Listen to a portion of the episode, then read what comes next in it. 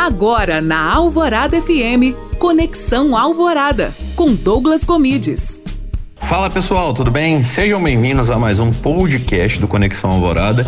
E hoje eu estou aqui na companhia do meu amigo Pedro Peruceto, especialista em negócios B2B e head aí em geração de demanda.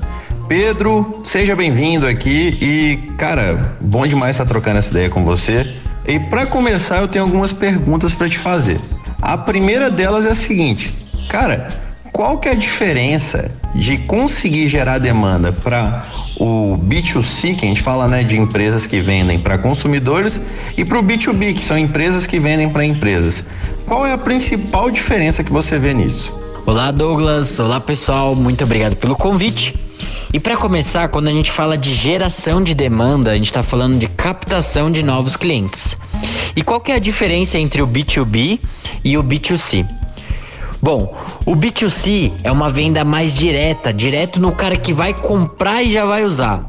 Quando a gente fala de B2B, a gente está indo numa empresa, né? E o processo de venda é muito mais complexo.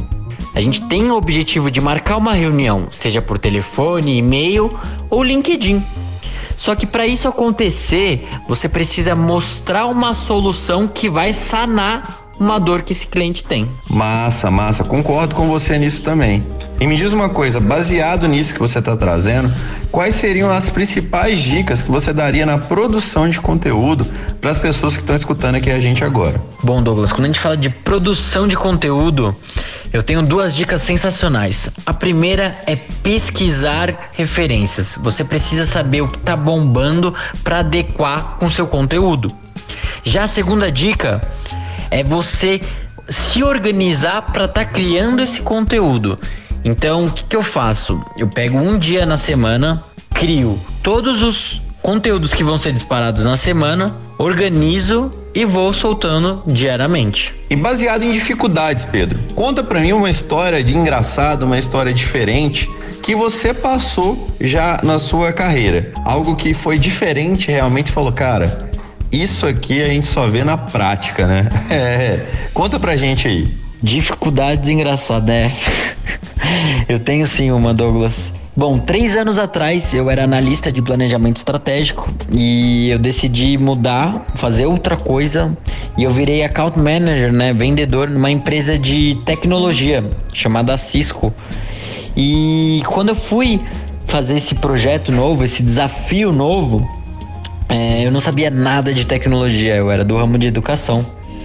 Só que quando eu fui conversar com essas pessoas de tecnologia para entender lá dentro da empresa, o pessoal era tudo dos Estados Unidos. Então pensa na dificuldade que tinha para se expressar ainda mais tecnologia. E se você fosse deixar uma dica aqui para quem está te escutando agora, principalmente sobre a definição de público-alvo, definição de como abordar o cliente especificamente, qual seria a sua dica? Boa pergunta, Douglas. Quando a gente fala de público-alvo, a gente está falando de quem a gente quer atacar, né? Só que para saber quem a gente quer atacar, a gente precisa de uma coisa só: saber a dor desse cara o que, que ele está precisando.